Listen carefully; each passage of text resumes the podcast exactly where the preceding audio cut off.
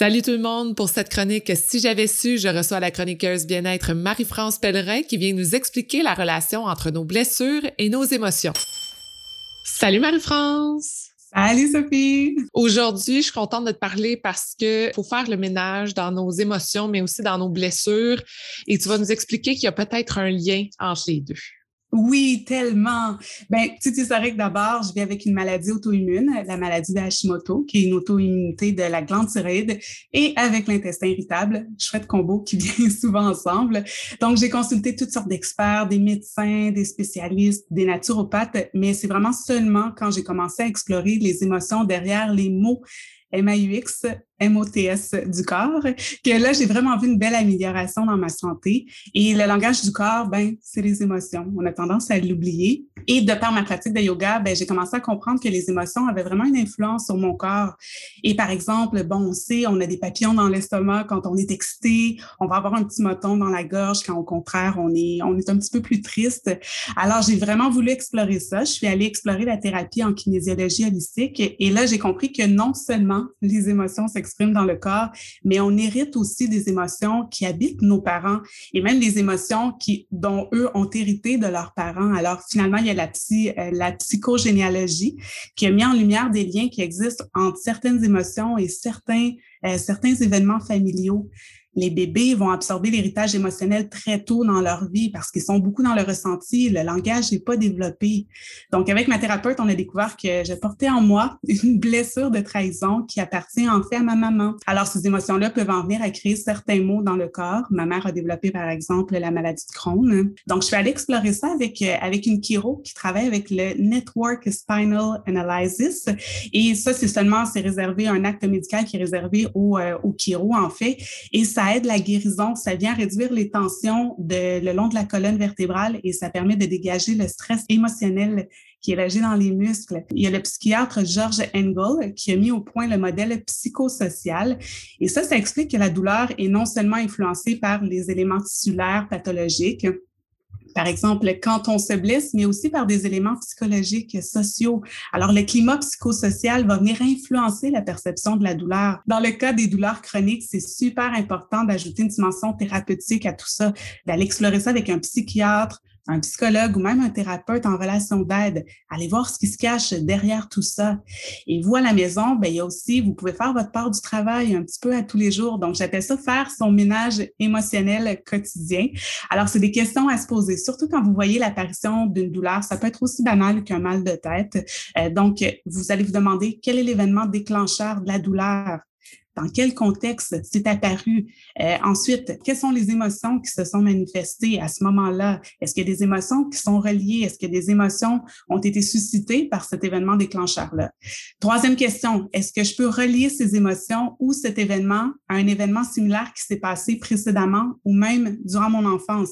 Souvent, on a tendance à reproduire un petit peu les mêmes patterns parce que ces émotions-là sont logées dans notre corps et demandent à être un petit peu comme évacuées. C'est comme si elles demandaient notre attention donc, ça nous guide constamment vers la même, même, même émotion, vers la même situation. On se dit, voyons, ça m'arrive toujours, c'est toujours la même chose. Donc, d'explorer, c'est quoi l'élément initial qui est arrivé. Et enfin, l'étape la moins fun, je dirais la plus challengeante, c'est de s'asseoir avec l'émotion et de respirer à travers l'émotion. L'importance de la méditation.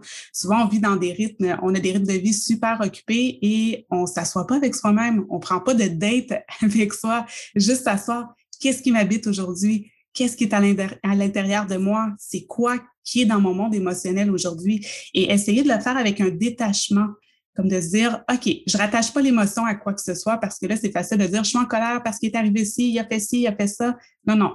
Juste de s'asseoir de, OK, j'ai de la colère qui m'habite, je l'observe avec distance. C'est quoi les sensations dans mon corps?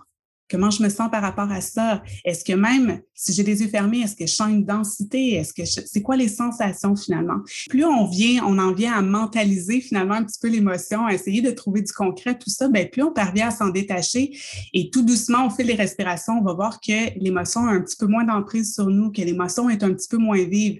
Donc ça, on peut le faire à tout moment. Moi, j'aime beaucoup le faire au volant parce que c'est l'endroit qui me frustre le plus au monde. Être pris dans un traffic jam, tu peux absolument rien faire. Donc là, de respirer, puis de juste être à l'écoute de, OK, j'ai de la frustration en ce moment, je pourrais faire mille et une autres choses, être plus productive, mais non, je vais juste respirer, je vais écouter un podcast de Sophie.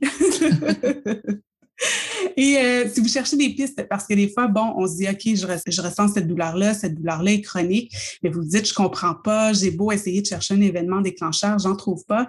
Il y a un livre super intéressant de Jacques Martel qui s'appelle Le Grand Dictionnaire des malaises et des maladies. Vous, vous pouvez faire votre ménage quotidien, comme je vous dis, mais après ça, c'est important d'aller travailler avec un thérapeute, euh, avec un psychologue qui va vraiment pouvoir identifier, euh, identifier un petit peu tout ce qui se passe à travers tout ça, puis vous permettre de bien dégager tout ça.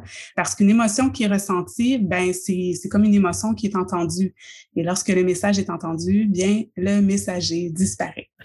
Merci beaucoup, Marie-France. Pour les gens qui veulent avoir encore plus d'informations sur tes adresses, tes outils, euh, pour aider à démystifier un peu plus les mots qui se retrouvent dans notre corps vis-à-vis nos émotions, rendez-vous sur le Patreon euh, du podcast Femmes de fer, euh, où on va avoir toutes les adresses de Marie-France et aussi les liens euh, si vous voulez avoir euh, d'autres astuces de Marie-France, suivre des cours avec elle, vous allez avoir toutes ces informations-là dans ce beau document-là disponible dans la section Tout est inclus.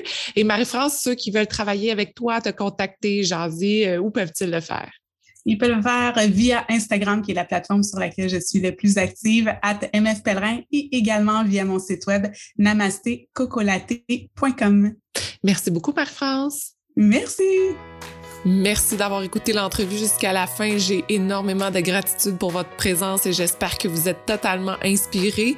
Si vous voulez garder contact, rendez-vous sur le Instagram de Femmes de Fer et vous pouvez également vous abonner au Patreon de Femmes de Fer pour encourager l'équipe à produire encore plus de contenu pertinent pour vous. Je vous souhaite une magnifique journée.